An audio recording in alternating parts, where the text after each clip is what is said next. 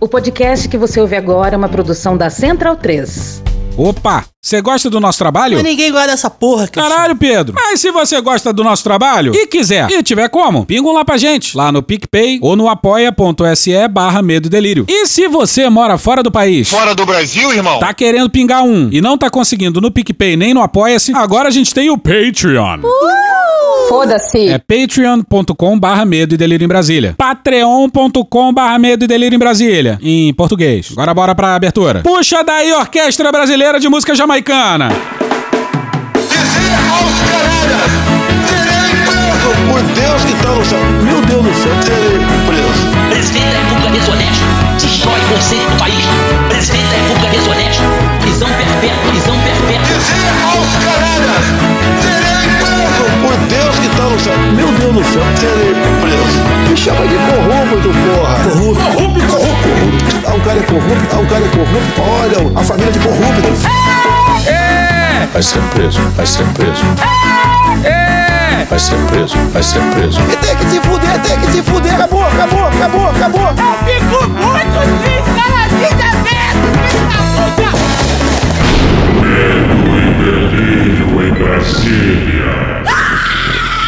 Vocês percebem a loucura? Legal. Olá, bem-vindos ao Medo e Delírio em Brasília com as últimas notícias do que restou do Brasil. Bom dia, boa tarde, boa noite. Bom dia, porra. Por enquanto. Eu sou o Cristiano Botafogo. Cristiano, Eu, Cristiano, Cristiano, vem cá, vem cá, vem cá. seu lixo. Cristiano, seu lixo. Cristiano, seu lixo. Seu lixo. Seu lixo. Seu lixo. Seu lixo. Seu lixo. Seu lixo.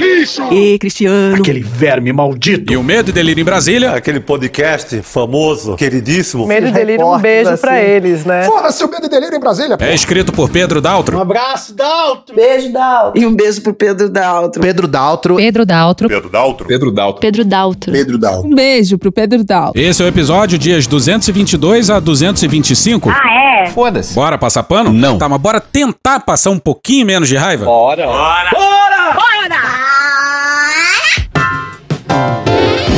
Você tava esperando, né? Você tava louco pra ver o Medo e Delírio com as mais recentes descobertas sobre os ladrões de joias, né? Mas chegou a hora, é agora. Agorinha. E os ouvintes mais antigos e atentos sabem que quando eu apareço assim no começo é sempre porque vem coisa boa por aí. Flashback. Você tava esperando, né? Você tava louco pra ouvir o Medo e Delírio com a reunião presidencial, né? Eu sei, sei que tu gosta. And a flashback. Fica aí a dica desse episódio pros ouvintes mais novos. É o episódio dia 508, sobre a fatídica reunião ministerial, a primeira de algumas trilogias do Medo e Delícia. Nessa época aí do 508, eu e o Lula a gente mandava beijo no períneo pros ouvintes. Toda sexta-feira. Bons tempos, hein? Flashback. Então fica aí um abraço, um beijo no períneo pro Pedro Water. Ô Lula, mais um pra você aqui, hein? O Anderson Bitler pediu pra mandar um cheiro na panturrilha esquerda. Que porra é essa, hein? And a flashback. Quer dizer, bons tempos, mas aquele cara era presidente, né? Então, bons tempos, porra nenhuma. Porra, Cristiano, volta aí, vamos cortar, vamos refazer. Essa de refazer aqui não, Frota. Caralho, vacilo. Tá bom, Frota, Não, obrigado. peraí, deixa eu continuar. Já falei legal, tá bom já. Pois é, estamos de volta, senhoras e senhores, com um episódio bastante esperado. Chama de corrupto, porra. Dizer aos canalhas, serei preso. Exatamente isso. E já logo de cara a gente vai deixar uma coisa muito clara. Deveria restar óbvio pra todos que roubar a joia é o menor dos crimes do finado governo militar de Bolsonaro. A comoção é inversamente proporcional à gravidade. O governo de generais matou por baixo, sei lá, 100 mil pessoas na pandemia. E isso num cálculo conservador. Perto disso aí, roubar joias não é porra nenhuma. Porra nenhuma. Porra nenhuma! Roubar joias também não é nada perto dos crimes contra a democracia. Mas a gente vive numa anestesia udenista, na qual o mais grave dos crimes é o crime da. O senhor tá apoiando um governo que é fascista e que se demonstrou antidemocrático. Mas de mão limpa, O que, que são 100 mil mortinhos aí perto de um Rolex cravejado de diamantes no bolso, não é mesmo? Mas o Al Capone, por exemplo, foi preso por questões tributárias. Dizer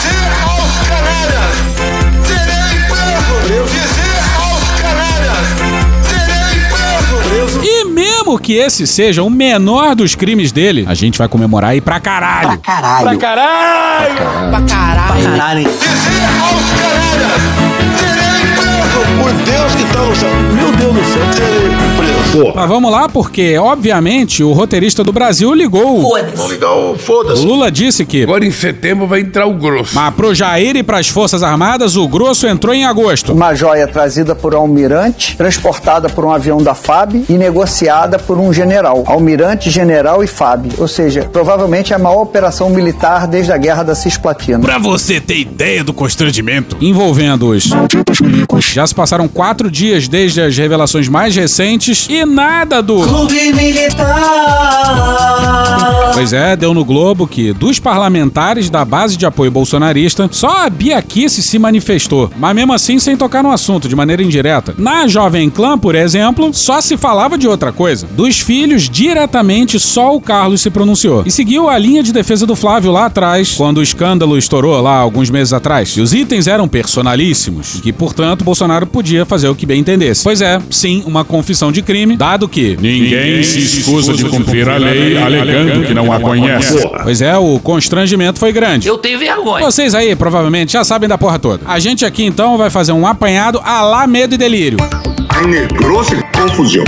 Uma grande confusão. E vamos começar pelo nome da operação. Certamente teve quem sugerisse o nome de João 832. João 832? Mas aí alguém lá na.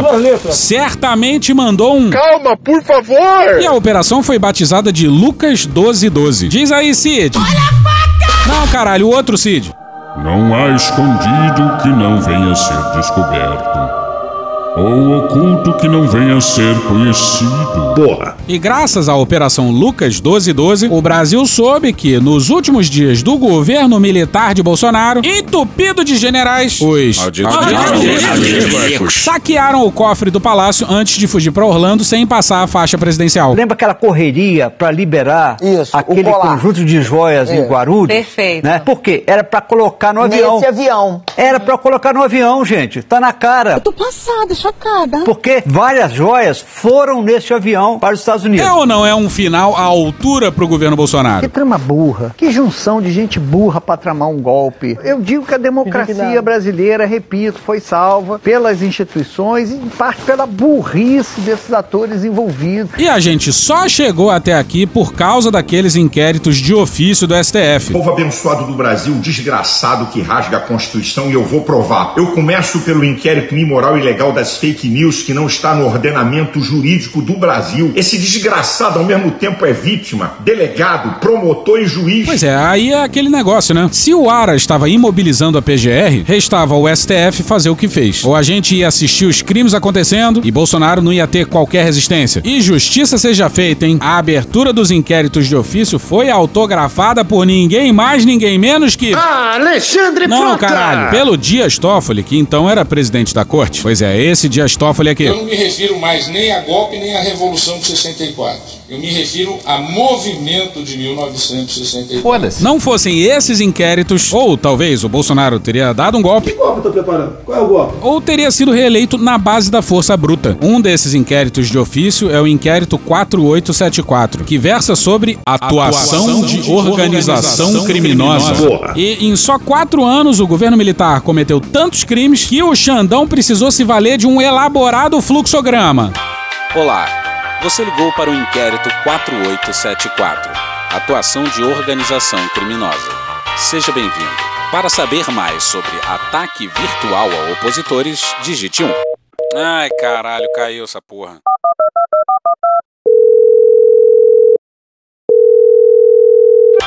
Olá, você ligou para o inquérito 4874, atuação de organização criminosa.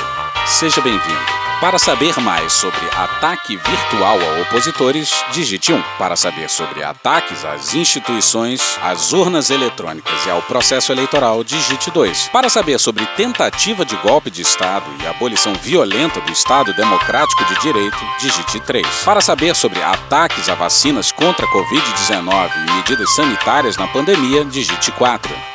Para uso de estrutura do Estado para obtenção de vantagens, digite 5. Ah, essa aí, quero saber se vai sair. Você digitou 5. Para saber sobre uso de suprimento de fundos, digite 1. Para saber sobre inserção de dados falsos de vacinação, digite 2. Para saber sobre desvio de bens de alto valor patrimonial entregues por autoridades estrangeiras, digite 3. Você digitou 3. Atenção!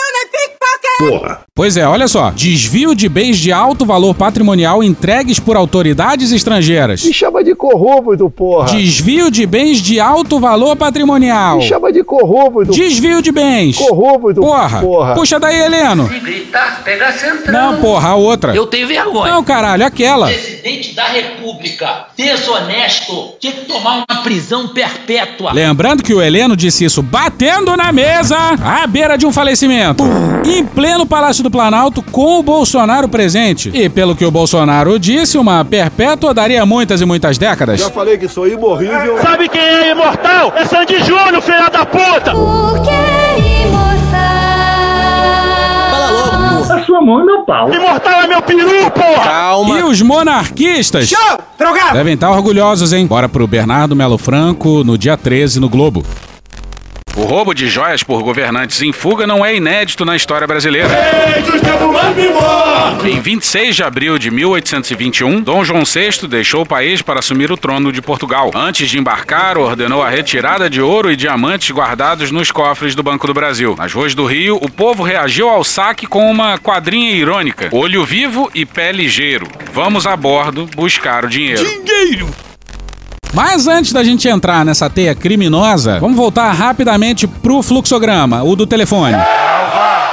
Acho que pode melhorar. Foda-se. Isso aí é uma proeza conquistada pelos.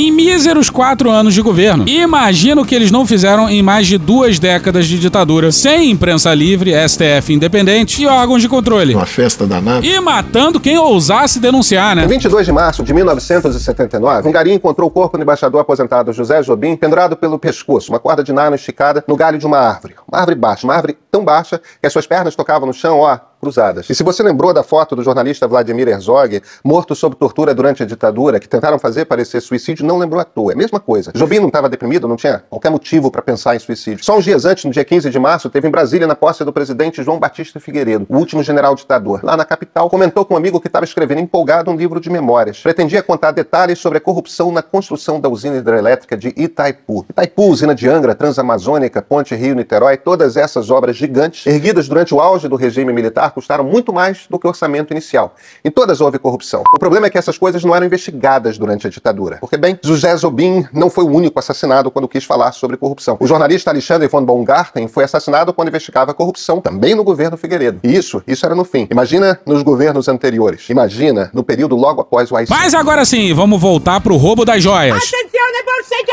Bora pro inquérito. Não. Bora sim, pô.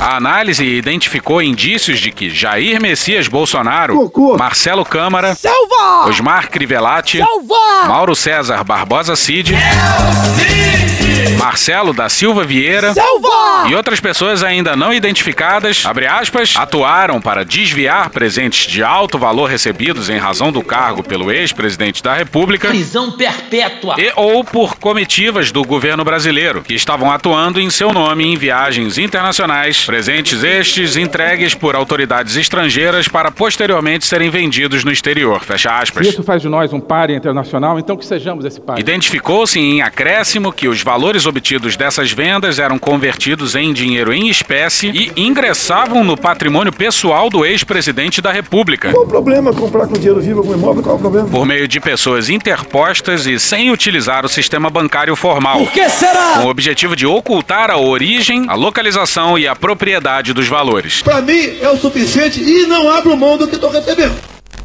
E os ouvintes mais atentos devem estar se perguntando. O que é Golden Shower? Não, porra. Pervertido sabe. Devem estar se perguntando cadê o nome do general que é pai do Cid. Pra que essa ansiedade, essa angústia? Volta pro inquérito.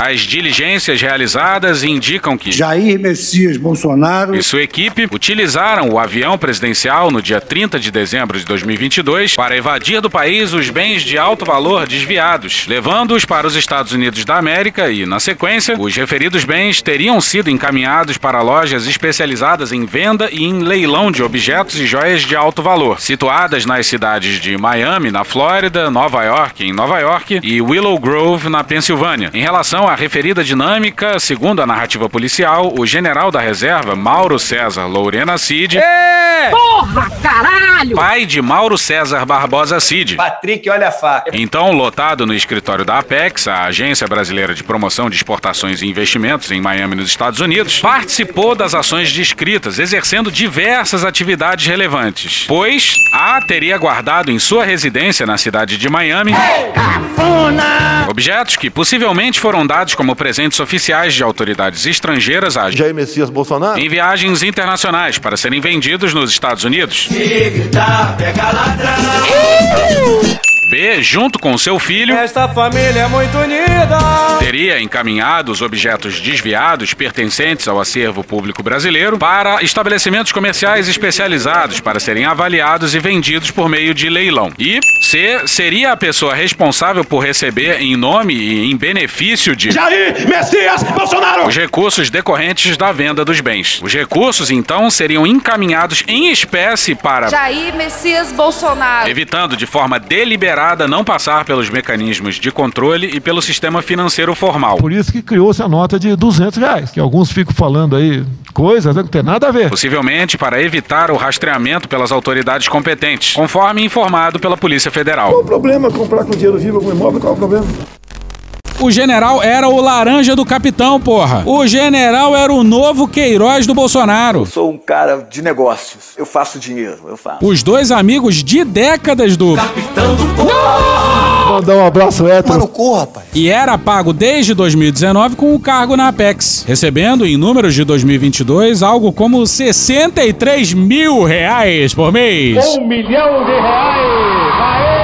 É, menos, menos. O cara ficou lá quatro anos, o que daria uma bagatela de 3 bilhões de reais pro office boy dos crimes do Bolsonaro. Ele recebe essa dinheirama toda aí porque o cargo é fora do país. E antes de ir pra Pex, o rapaz era apenas e tão somente chefe do Departamento de Educação e Cultura do Exército. O que diz muito sobre a educação e cultura do brioso Exército Brasileiro. Merda, Cristiano. E no inquérito não tem uma mensagem do pai tentando trazer o filho à razão. Meu bandido. Dizendo pra ele que podia dar merda. Vai dar merda. Vai dar merda. Pelo contrário. Sempre eu ouvi de pessoas da, do bolsonarismo o seguinte: o Cid é muito sério, vem de uma família muito séria, vai se provar a inocência dele, porque ele é filho de um general muito respeitado, muito prestigiado no exército brasileiro. Lembra todo mundo que tem olhos pra ver que ser militar não garante a honestidade de ninguém. Farda pode dar direito a porte de arma, pode dar autoridade, mas não faz de ninguém íntegro. Mas então vamos para joias roubadas. Locutor pedante é com você. Tá bom, vamos lá, vamos lá. Vocês são um bando de maconheiros comunistas, mas eu gosto de vocês, vocês são bacanas. Eu gosto de estar com a juventude. Mas de joia, de joia eu entendo, hein? Vou começar com as joias do príncipe da Arábia Saudita. Ó, o primeiro é o conjunto de itens masculinos da marca Chopar. Tem o, uma caneta, o anel, a abotoadura. Quem é que usa essa porra hoje? Mas usa. Isso diz pra sociedade que você é um homem de classe. Tem o rosário árabe. Eu duvido que alguém lá estivesse usando isso, mas tudo bem. E tem o relógio, que aí sim. Mas tudo isso aí foi entregue em 2021. E maravilhosamente entraram no Brasil contrabandeados por almirante da Marinha Brasileira. E, e disso aí, o Brasil é absolutamente insuperável. Eu acho que todo mundo gostaria de passar uma tarde com o príncipe. Principalmente vocês, mulheres, né? Vá tomar no olho do seu cu, tá entendendo? Mas o segundo conjunto é o kit de joias. Aí dessa vez aí tem o anel, tem a abotoadura de novo, que já foi sofisticado, já foi coisa de velho e hoje em dia é cult. E também lá o rosário islâmico e o relógio Rolex. O que é clássico. É daquelas coisas que não vão ficar antiquadas, antiquadas nunca. É uma marca que tá sempre se reinventando. De ouro branco, isso agora é de outubro de 2019, esses itens. Mas tem mais, não acaba ainda não. Tem o terceiro conjunto também, que foi recebido pelo Bolsonaro do, do Bahrein, é uma escultura de um barco dourado e uma escultura de uma palmeira dourada. Olha, eu acho ca cafona. Parece, não sei se vocês são do Rio de Janeiro, mas se você já foi a Copacabana, tem ali umas lojas e veio as pedrarias ali no Shopping Cassino Atlântico em Copacabana, aquelas coisas pra enganar turista, os papagaios lá com as pedras rosas, pedras roxas, o negócio breguérrimo. Pois é, pior, o convidado meu de Mônaco tava outro dia aqui, aí eu levei ele no Satiricon ali em Ipanema, né? E já, já não é mais tão bom quando era, mas continua muito bom. Porra, foda-se, cara. Cala a boca. Olha, Cristiano, eu não vim aqui pra ser tratado com essa falta de cortesia. Toma no cu, porra. Cristiano, continua se senão vai dar briga. E o que vale do inquérito é o festival de provas. Puta que pariu, Marquinho. Se tem um pessoal Tarado. por produzir prova contra si mesmos, é esse pessoal desse finado governo militar do Bolsonaro. E talvez seja por isso que o Bolsonaro mais desesperado que a gente viu nesses quatro anos foi falando sobre a quebra do sigilo telemático do CID. Já desafiei o Alexandre Moraes que vazou a quebra de sigilo telemático do meu ajudante de hoje, que é um crime que esse cara fez.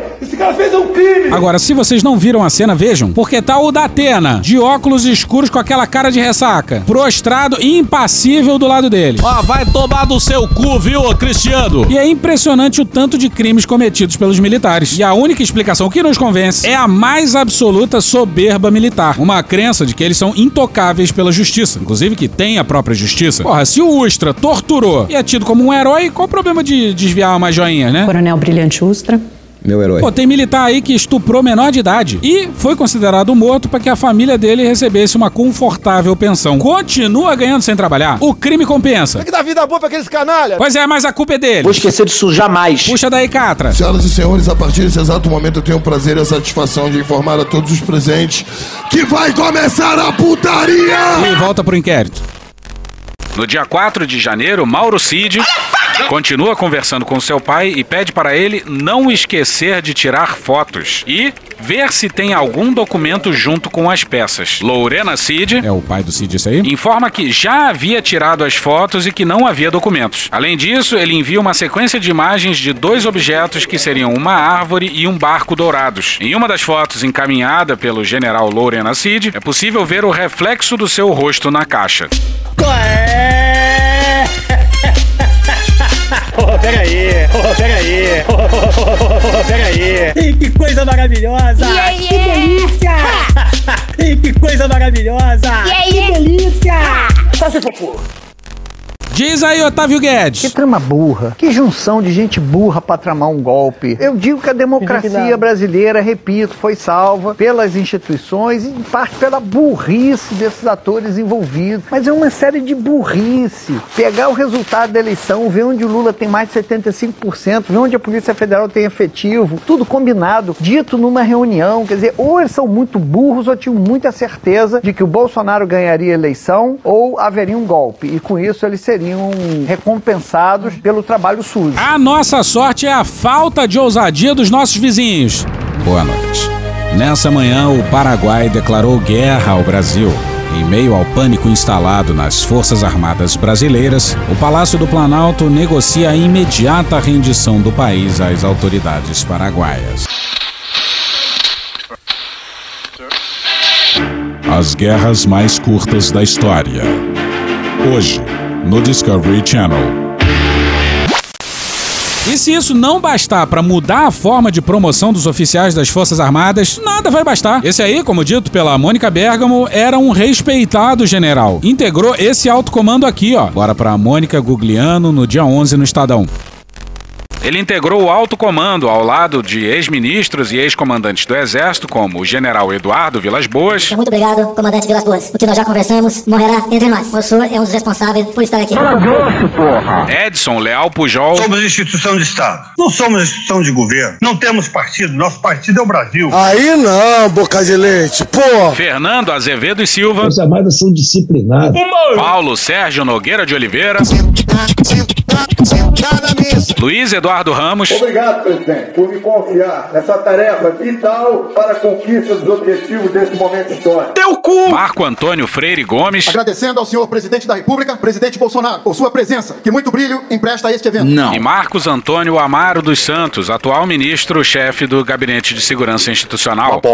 Além deles, também aparecem o ex-vice-presidente Hamilton Mourão Essa conta irá para as Forças Armadas. e o ex-ministro e candidato a vice na chapa de Bolsonaro, Braga Neto. um bosta. Calma. E o filho do general era o número um da mãe, de onde conclui-se que urge fechar a mãe. Mas vamos além. Sou ousado! É preciso Incendiar a mãe. Metaforicamente, metaforicamente, metaforicamente. e usar as cinzas Metaforicamente, metaforicamente, metaforicamente. Pra fazer purpurina, que vai ser brilhantemente dispersada sobre o público no show de inauguração da Pablo Vittar, da Academia Civil Paulo Freire, a ser construída sobre os escombros. A próxima prova é hilária. Mas, por algum motivo, a gente não encontrou essa informação no inquérito, só na imprensa. Bora pro Valdo Cruz no dia 14 no G1. O nome do advogado do ex-presidente Jair Bolsonaro, Frederic Vassef, Eu conheço tudo que tramita na família Bolsonaro. aparece no recibo de recompra de um relógio Rolex nos Estados Unidos. De forma discreta. Pois é, o Bolsonaro mobilizou o seu ajudante de ordens e o seu advogado pessoal para essa missão. Estrategicamente discreta. Missão cumprida. E mesmo assim, o ACF nega que tenha recomprado o Rolex. Ele foi totalmente categórico ao dizer que nunca viu esse relógio, que nunca viu nenhuma joia e disse mais, não é que eu nunca vi, nas palavras dele, é que ele não teve ciência, ele não tinha ciência. Respeite a ciência. Dessas joias, tão pouco desse relógio. E o ACF ainda se saiu com essa pérola aqui, ó, na André Sadi no dia 14 no G1. Não nego nem confirmo a compra nos Estados Unidos. Só falarei disso em uma entrevista ao vivo. Essa porra é esquete, né? Atenção, atenção, é agora que o bicho vai pegar. É agora que o bicho vai pegar. O ACF também disse ao blog que não coloca a mão no fogo por ninguém. Abre aspas, só pela minha mãe. Fecha aspas. Canalha! Isso que é advogado. Quem fala que é um advogado? Eis o nosso Rudolph Giuliani. It's very sad. O cara é perguntado pela inocência do cliente e responde que só coloca a mão no fogo pela mãe. Da mãe de quem, porra? Da mandioca! É difícil. Porém, destacou que a chance de Bolsonaro receber a joia é zero. A chance é zero. Zero. Próximo de E zero. que não sabe responder se alguém faria tamanha operação sem consentimento do presidente. Cala a boca, não perguntei nada. No caso, Bolsonaro recebeu em dólares, em cash. E que homem é o Frederico Vassef, hein? Em coisa de 48 horas, ele elaborou umas quatro linhas de defesa diferentes. E é tudo por demais maravilhoso, mas fica lá pro final do episódio. Se pode aí pra entender essa porra. E os envolvidos cometeram uma série de crimes em solo americano. Nós não temos onde buscar operação acolhida. A não ser se montarmos um toco de bananeira e fugirmos para África. Que para a América do Norte eu acho que vai ser difícil. Nessa investigação, a PF vai ter a colaboração das autoridades dos Estados Unidos, o que vai facilitar levantar de quanto foi a venda e a recompra em valor maior. Se fodeu! Além da forma de pagamento. Que delícia! Não vai dar mais pra fugir pra Miami, hein? Presidente, deixa que eu experimento pra garantir que não tá envenenado. Muito bem, Constantino. E se o príncipe souber que o Jair vendeu os presentes, a gente também acha que vai ser difícil que o Bolsonaro passe outra. Tá de com o príncipe. Mas vamos seguir com mais provas deliciosas. Infelizmente a gente não tem o áudio, só a transcrição da mensagem enviada pelo. Para um outro militar da ajudância de ordens. Abre aspas, tem 25 mil dólares com meu pai. Eu estava vendo o que que era melhor fazer com esse dinheiro, levar em cash aí. Meu pai estava inclusive querendo ir aí falar com o presidente. Canalhas! E aí ele poderia levar, entregaria em mãos. Por Deus que tá no céu. Meu Deus do céu, serei preso. Mas também pode depositar na conta. Eu acho que quanto menos movimentação em conta, é melhor, né? Me chama de corrupto, porra.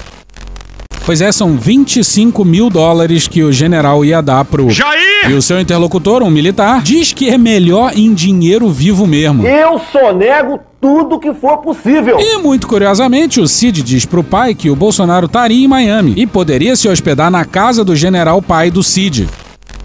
Daria pra conversar, bater papo. Aí deixaria com o Crivellati ou até mesmo entregaria pra ele o que tá faltando aí. Eu sou um cara de negócio. Mas olha só. Presta atenção que é importante, pessoal. Lembra daqueles objetos?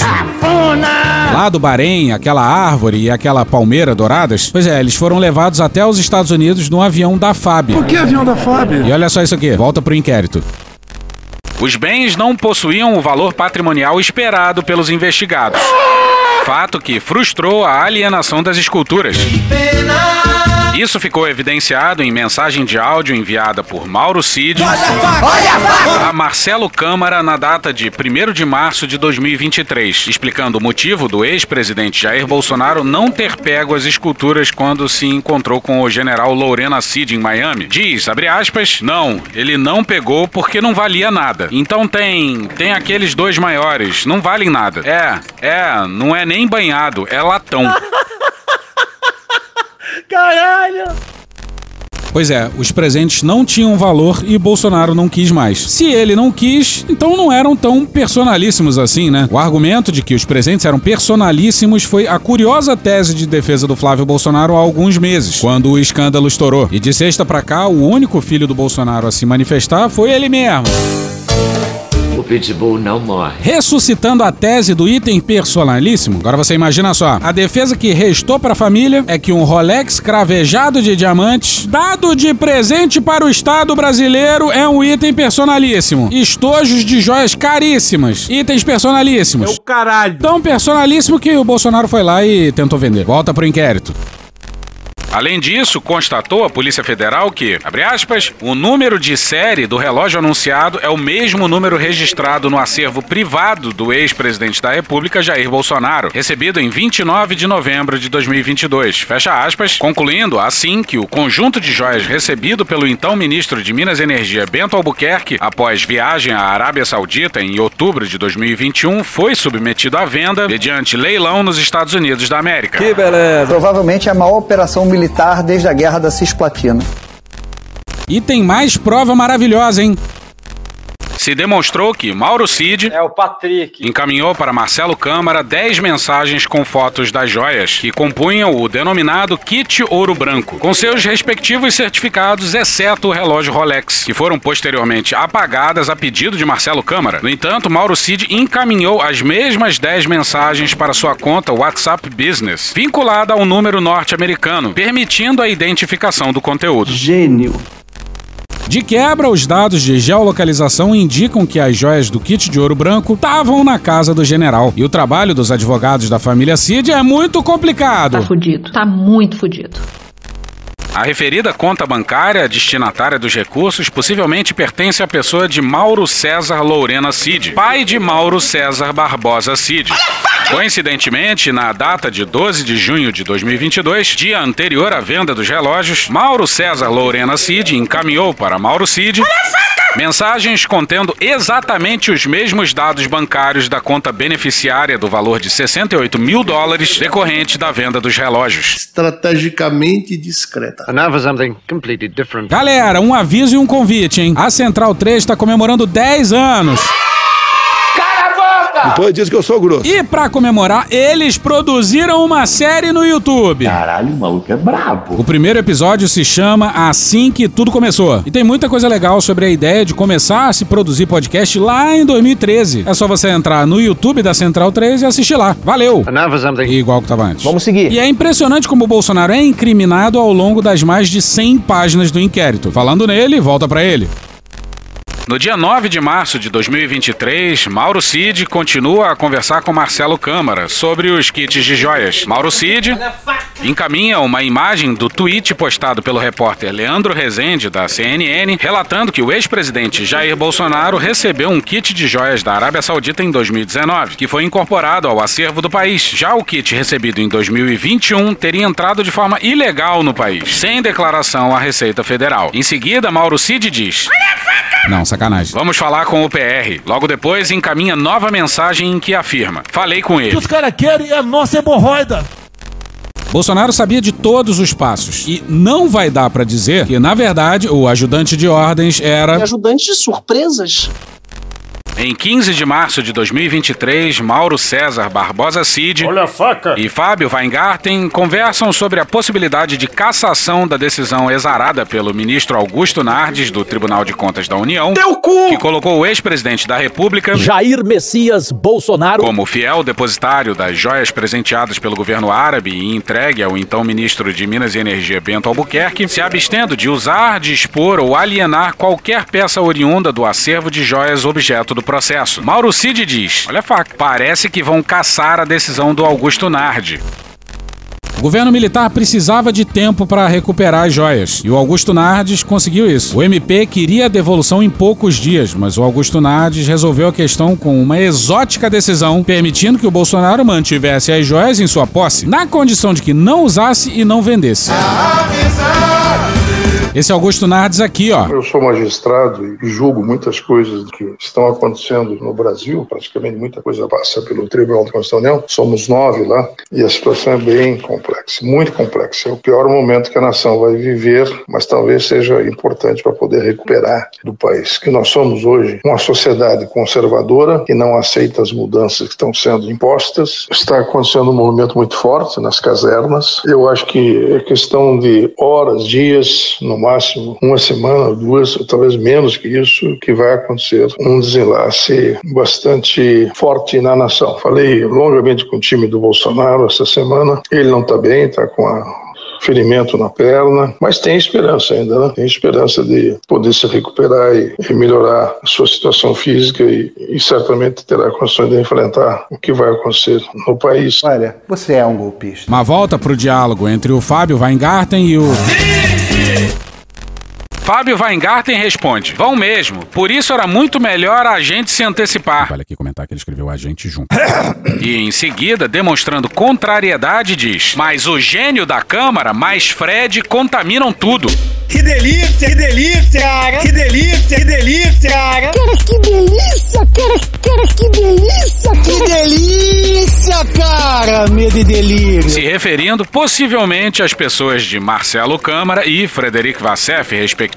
Sou advogado do presidente da República. Grandes merda ser advogado. Em resposta, Mauro Cid diz: Também acho, me disseram que você iria. Tomar no olho do seu cu. Fábio Weingarten diz: Era de longe o mais acertado. Mauro Cid, apesar de saber que Frederic Vassef já estava nos Estados Unidos, diz: Mas Crivellati falou que você iria. Liga para o PR, se referindo ao ex-presidente da República, Jair Bolsonaro. Fábio Weingarten, demonstrando contrariedade à possível decisão tomada, diz: Burro demais, contaminado.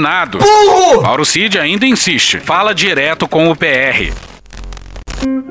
Olha, eu tenho que fazer uma pequena emenda no relato que eu tinha feito anteriormente. No qual, aliás, eu fui grosseiramente interrompido por esse tal de Pedro Daltro. Ah, vai tomar no cu de novo. Ah, mas enfim, não vou misturar com esse tipo de gente. Bom, mas faltou acrescentar o relógio Patek. E aí, pra vocês que não frequentam, ali no- nos salões ali do country, eles chamam de o Rolls Royce dos relógios suíços. Mas aí, nesse caso aí do Bolsonaro, ele era até então desconhecido. Ninguém sabia que ele tinha sido, ah, que ele tinha aparecido em lugar nenhum. Não tinha registro nenhum dele. Tá bom, obrigado. Mas certamente não é o único presente que não foi cadastrado pelo Palácio e que foi direto pras mãos sujas de Bolsonaro. como o cara é grosso. Tal fato explicaria não ter existido, ao contrário dos demais itens desviados, uma operação para recuperar o referido bem, pois até o presente momento o Estado brasileiro não tinha ciência da sua existência. Respeite a ciência. Pois é, como não estava registrado no Palácio, a trupe do Bolsonaro e do Cid não precisava pegar de volta. Diz aí, Dino. Mais ou menos. Mais ou menos porque agora se sabe. E olha o que, que o Bolsonaro dizia em abril desse ano. Nada foi extraviado, nada sumiu, nada foi escondido. Se a imprensa divulga, é porque tem um cadastro dizendo que foi recebido aquilo. Fica chateado a falar num assunto que é óbvio, dá a entender que, olha, tinha escondido. Se tivesse pego escondido, ninguém tom- teria tomado conhecimento. Ele disse isso mesmo? Alô, Bolsonaro, usa aquela do Valdemar, hein? Pode ser até que soubesse, mas ele não estava tomando conhecimento. Aí faz sentido. A Polícia Federal identificou no computador MacBook, apreendido na residência do investigado Mauro César Barbosa Cid, fotografias de um relógio Patek Philippe e de um certificado de origem, além de informações quanto ao valor do modelo, 51.665 dólares. Ainda há registro de que a imagem contendo os dados foi encaminhada ao telefone associado ao contato cadastrado como PR Bolsonaro agosto de 21, na data de 16 de novembro de 2021. Cala a boca, não perguntei nada. Pois é, em novembro de 21. Mas vamos pra parte do. O Cid, muito discreto, queria que alguém do consulado, que por sinal vem a ser ex-assessora da Michelle, Olha só. Uma festa danada. levasse as joias pro pai dele em Miami. Aí a funcionária do consulado diz que não tem serviço de transporte da embaixada. Pra decepção do. Vocês não têm um motorista pra fazer isso? Putz, pessoal do Itamaraty é enroladinho, hein? Sabe que você é muito petulante. Lá pelas tantas, o Cid diz para um militar da sua equipe, o tal do Marcelo Câmara, falar com o ex-chefe do gabinete adjunto de documentação histórica da presidência, que em outra ocasião teria dito ao Cid que as joias poderiam sim ser vendidas. Não pode, cara. E aí o Marcelo retorna dizendo que falou com o cara e que. Deu errado. Eu falei com ele sobre isso, Cid. Aí ele me falou que tem esse entendimento sim, mas que o pessoal questiona porque ele pode dar, pode fazer o que quiser, mas tem que lançar na comissão memória, entendeu? Todo mundo se fudeu! Em seguida, após relatar a restrição para a venda do kit, Marcelo Câmara diz: O que já foi, já foi. Mas se esse aqui tiver ainda, a gente faz certinho para não dar problema, porque já assumiu um que foi com a dona Michele. Senhor, nós queremos ficar, Senhor, com as riquezas desta nação. A gente foi conversar com a Michelle e ela expulsou a gente. Calma, não precisa se exaltar. Em resposta, Mauro Cid diz: Eu já mandei voltar, ou, eu já mandei voltar, se referindo ao kit de ouro rosé da empresa Chopar, que foi colocado à venda em leilão. Mauro Cid ainda questiona a possibilidade de informar a Comissão Memória do Governo Federal e depois colocar novamente à venda o referido kit. E diz: Mas o senhor quer informar a comissão e a gente põe para vender? Marcelo Câmara discorda. Diz: Não vou informar nada. Eu prefiro não informar para não gerar estresse, entendeu? O que, que nós queremos? Paz, tranquilidade. Já que não conseguiu vender, a gente guarda. E aí depois tenta vender em uma próxima O oportunidade. que diz a legislação? Ela poderia usar, não poderia desfazer-se daquilo. Só isso, mas não. E o Cid tava consternado, coitadinho. Coitado. Só dá pena porque estamos falando de 120 mil dólares. Ha, ha, ha, ha, ha, ha, ha. Bota uma dentadura no cu e ri pro caralho. Pois é, o Cid não tava nada confiante. que será? Chama a atenção a mensagem encaminhada logo em seguida por Mauro Cid, 50 metros. Olha a faca. afirmando: Não estou muito confiante. Em resposta, Marcelo Câmara diz: Acredita, soldado. O soldado que vai à guerra e tem medo de morrer é um covarde. Enfrentar como homem, pô, não como moleque. Pois é, ao que parece, desde antes da prisão, o Cid já tava precisando de um suporte emocional, hein? E o Cid não acreditava, mas deu certo. Deu certo. Não. Já a 1 hora e 7 minutos da tarde do dia 27 de março de 2023, Mauro Cid encaminha a seguinte mensagem para Osmar Crivellati. Resolvido! Crivellati comemora. Excelente! O Cid voltou pro Brasil com algumas das joias, mas estava preocupado com o raio-x na alfândega. Mais tarde, às 5h50 da tarde, Mauro Cid encaminha uma mensagem para Crivellati com a seguinte solicitação: manda cópia do cadastro dos presentes. Crivellati pergunta: desse aí? Mauro Cid responde: isso, caso seja parado amanhã. Estrategicamente discreto. Crivellati responde: ok, aparentemente ao se referir ao cadastro de presentes. E Crivellati escreve: estou tentando, mas não consegui achar. Maravilhoso! Pois é, mais uma vez, os militares driblando a Receita Federal. Eu sonego tudo que for possível. Aí muita gente lembrou dessa matéria aqui do Arthur Guimarães do Metrópolis, de 10 de maio desse ano, maravilhosamente intitulada A Fortuna Americana da Família Cid. Irmão do tenente-coronel Mauro César Cid, ex-ajudante de ordens de Jair Bolsonaro, comprou mansão de 8,5 milhões de reais nos Estados Unidos. Nos últimos anos, ele fez outras aquisições milionárias, incluindo uma casa na Flórida. Alguns dos negócios foram registrados em nome de um trust familiar, o Cid Family Trust. Pois é, a família movimenta muito dinheiro vivo em nome de certas pessoas. Jair! Mas calma. Todo esse dinheiro aí podia ser explicado pelo irmão do Cid, que mora na Califórnia, trabalhava com segurança digital e em 2017 vendeu uma empresa chamada Sucuri para a GoDaddy por valores que a gente não sabe, não foram revelados. De fato, parece que a tal da Sucuri era uma empresa séria e usada por bancos para se proteger de ataques virtuais. Inclusive, os releases da época da compra contam que a Sucuri era líder de mercado. Mas, e tem sempre um maldito mais.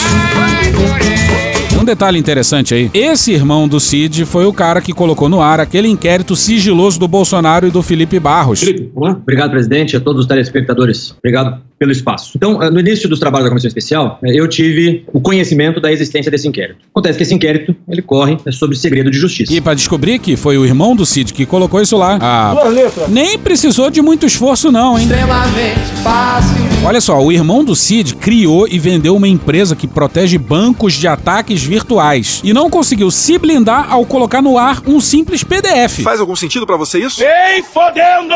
E não foi só um PDF não. Alguns links usados pelo Bolsonaro Bolsonaro eram de arquivos que passaram pelas mãos do irmão do Cid. E caralho, pelo amor de Deus, a família já era rica. Precisava manchar o nome com valores que para eles eram migalha? Corrupção. Corrupção pequena, tá? Comezinha, reles, barata. Mas é corrupção. Presidente da República e general de exército envolvidos nisso é de deprimir de tão pequeno. Coisa tão típica de vereador de cidade média. Mas é o nível da gente que teve no comando do Brasil fazer o quê? Pois é, nada no Brasil faz sentido. Meu irmão, na moral. E outra coisa que não faz sentido é o ACF. Ponto final!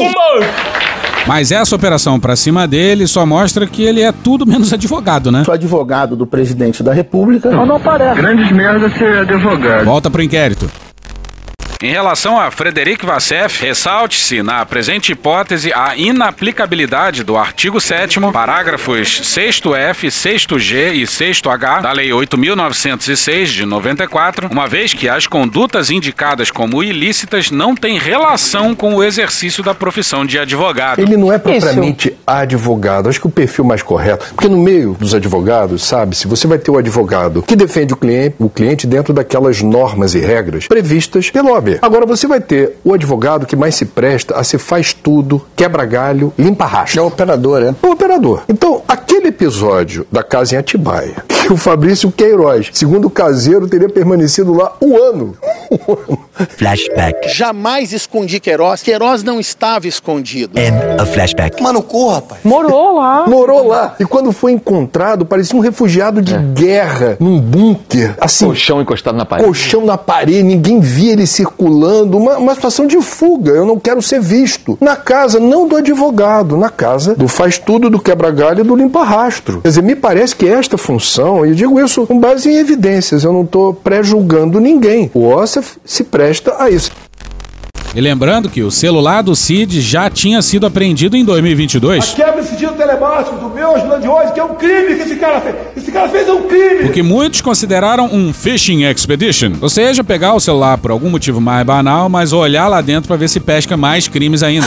Por conta disso, a gente soube da falsificação dos cartões de vacina das famílias do Cid e do Bolsonaro, caso que levou novamente à apreensão de outro celular do Cid e também do Jair. Ninguém vai pegar meu telefone. Ninguém vai pegar meu telefone. Pegaram meu telefone, pegaram meu telefone, pegaram, pegaram, pegaram meu telefone. E mais uma vez consideraram um phishing expedition. Chato pra caralho. E olha só, Puta que pariu, Marquinho. ainda bem que o Xandão foi o pesque pague do neofascismo brasileiro, né? Lá atrás, em 2020, quando começou aquele negócio, Alexandre de Moraes e aquele inquérito das fake news, que aquilo é irregular, etc. Eu falei, gente, nós não estamos numa situação normal. Nós estamos numa situação em que é arbitrariedade contra arbitrariedade. É arbitrariedade do lado do Bolsonaro e é arbitrariedade do lado do STF para defender a democracia. Então você fica com qual arbitrariedade? Você vai o quê? Defender em abstrato os princípios do Estado Democrático de Direito? De jeito nenhum. Quem defende em abstrato, depois engole o Hitler, certo? Pois é, infelizmente a gente é obrigado a dizer isso, que se não fosse esse Sujeito lombrosiano. a gente tava fudido. Ele tava ali talvez na última linha de defesa. Não precisa ser muito inteligente, isso é coisa óbvia. Pois é, a chance do sucesso subir a cabeça careca do Xandão é bastante grande. Mas calma, porra, um problema de cada vez. Calma, por favor. E que loucura imaginar que o general Arruda queria dar um batalhão de forças especiais pro Cid, hein? Porra. Num dia o cara tá traficando joia, ou sei lá, falsificando registro de vacina. Aí no outro o cara tá comandando forças especiais responsáveis por Air quotes. defender a capital federal. Pessoa que depois que acaba o mandato presidencial é indicado para comandar um dos batalhões mais importantes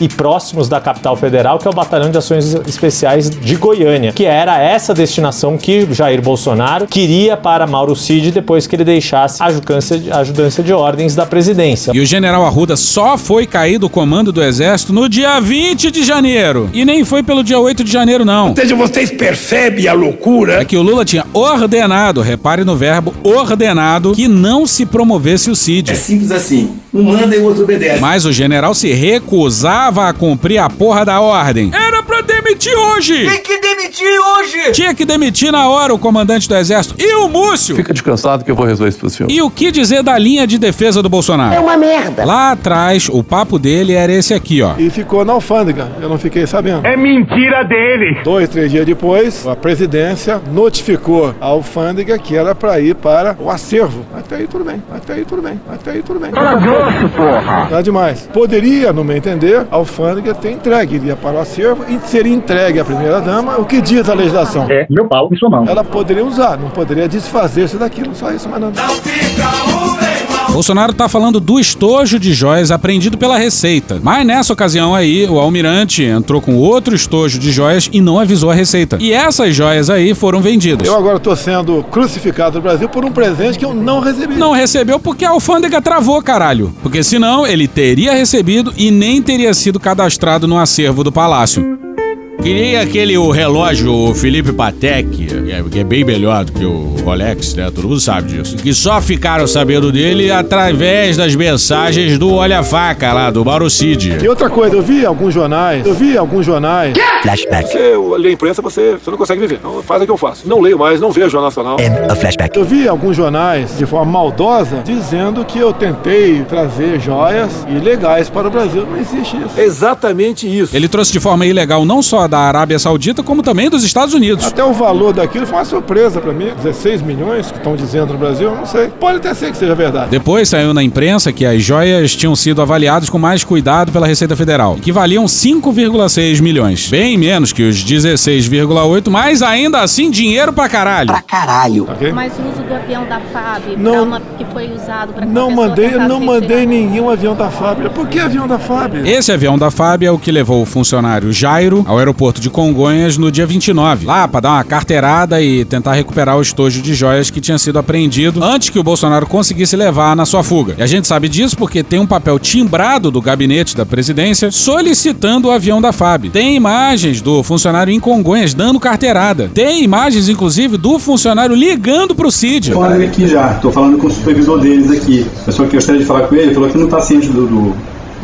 do que se trata. Eu posso passar aqui pra ele? Não, falar ele? Não posso, eu não posso falar no celular. Eu não mandei avião da FAB buscar nada. Eu vi uma matéria, o funcionário, porque tem estabilidade, não entregou. Olha, meu Deus do céu, para de maldade. Para de maldade. Mano, corra, rapaz. Pois é, mas foi isso sim. O funcionário da Receita abraçou a estabilidade e mandou um enorme de um.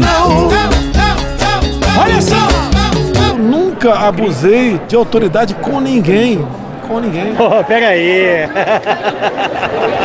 pega aí. Flashback. Chamei o médico e ele falou pra mim que tá com sintoma, vamos fazer o teste, vai me traz ó, aquele remédio. Não, não, não. Traz o remédio ou te transfiro pra fronteira agora, democraticamente. And a flashback. Bolsonaro tava tão perdido nessa entrevista aí que mandou a clássica. Depois, quando me acusam de cartão corporativo, o meu cartão corporativo particular, eu nunca saquei um centavo.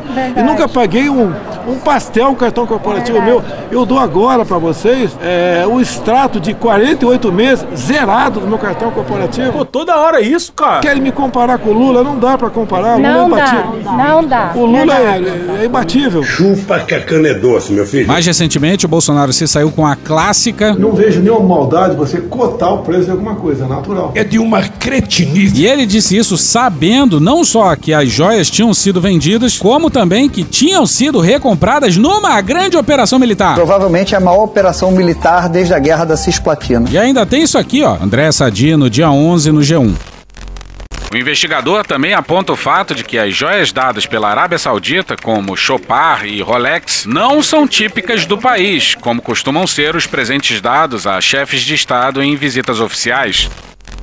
Pois é, não é que o príncipe dá estojo de joia pra todo mundo, não. E por mais que corrupção seja o menor dos crimes desse governo, isso joga Bolsonaro e os seus generais na vala comum da política. Não que isso não fosse óbvio, mas agora as provas estão na cara. Corrupção pequena, tá? Comezinha, reles, barata. Mas é corrupção. Uma coleção de provas cabais. E essa que vai seguir aí do Fábio Weingarten envelheceu bem demais, hein? Ele falou isso no dia 26 de abril. Respondendo ao seu ponto de inúmeras tentativas de retirada ou não retirada, o presidente demanda uma única vez ao seu ajudante de ordens a fim de regularizar potencial eh, mercadoria, a fim de evitar um vexame internacional. Um presente de chefe de Estado eh, dado ao governo brasileiro jamais poderia ir a leilão por inação de quem quer que seja. O Weingarten disse que as joias não poderiam ir a leilão por inação, mas aí algumas joias foram vendidas por leilão e por ação deliberada do Bolsonaro. Aí, por falar no Weingarten, olha o que, que ele tuitou sobre os e-mails que não foram apagados pelo Cid e pela equipe dele. Reuniões secretas e confidenciais, cotações, planejamentos de agendas, ofícios para outros órgãos. Tudo isso em e-mail oficial. É escândalo? É ilegal? É falta de orientação e processos corretos do chefe que ficava papagaiando com fotos e viagens com o presidente? Eu avisei. Pois é, o Fábio tá confirmando a porra toda. Canalha! Sobre as mais recentes revelações, Bolsonaro optou pelo silêncio. Deu uma desaparecidinha, né? A única manifestação dele foi uma tímida nota dos seus advogados. Grandes merda ser advogado. Na qual coloca o seu sigilo bancário à disposição. Por isso que criou-se a nota de 200 reais. Pô, o cara é tarado por dinheiro vivo. As provas mostram dinheiro vivo indo pra lá e pra cá. Mas abriu os registros bancários, né? Foda-se. E eis a única manifestação do Exército, uma nota assinada pelo Centro de Comunicação Social do Exército. Força não se manifesta sobre processos apuratórios conduzidos por outros órgãos. O comandante do Exército, general Vilas Boas, fez um comentário em repúdio à impunidade numa rede social. Pois esse é o procedimento que tem pautado a relação de respeito do Exército Brasileiro com as demais instituições da República. Não, esse texto é maravilhoso. Quem foi que escreveu? Por fim, cabe destacar que o Exército Brasileiro não compactua com eventuais desvios de conduta de quaisquer de seus integrantes. O comandante do Exército, general Paulo Sérgio, decidiu nessa quinta-feira não punir o general Eduardo Pazuello por conta da participação de um ato e uma manifestação no Rio de Janeiro nas últimas semanas. Abraço, galera! E a gente fez questão de sintonizar na Rádio Pan-Americana SA. Jovem Pan. E só se falava de outra coisa. Tinha comentarista se comparando ao Paulo Francis, tinha discussão sobre o mindinho amputado do Lula, sobre o MST, comoção com o assassinato no Equador, mas nada sobre as joias. Por que será? Até que. A gente tinha trazido aqui também os casos de presente ao presidente Lula e, o Lula? e as determinações de devolução. Bom, o Rolex foi devolvido, assim como os outros presentes do Lula e de Dilma, cada um a seu tempo, foram devolvidos. O que preocupa aqui, de fato, é a conduta de Mauro Cid, seu pai e que, se a história for verdadeira, eles deverão é, é, se explicar se eles fizeram isso com ou sem o conhecimento do presidente da República. Pode ser até que soubesse, mas ele não estava tomando conhecimento. Eu não sei se vocês conseguem imaginar ser presidente da República exige muito muito da pessoa. Aí não, boca de leite, pô! E muitas vezes você não consegue ter conhecimento sobre tudo que entra ou que sai. Pode ter certeza, eu sou o responsável por tudo que acontece ou deixa de acontecer no meu ministério. Se você tem um petequeiro, o que, que é o petequeiro? Não sei. Aquele que vai se apossando das primeiras, das pequenas coisas. Pequenas coisas de muito valor, mas pequenas coisas que, no conjunto de toda a dinâmica da presidência, você não percebe o que está acontecendo. Ah, é? Volta pro inquérito. Nesse contexto, Mauro Cid envia ainda o contato de nome Paulo Figueiredo Filho para Osmar Crivellati.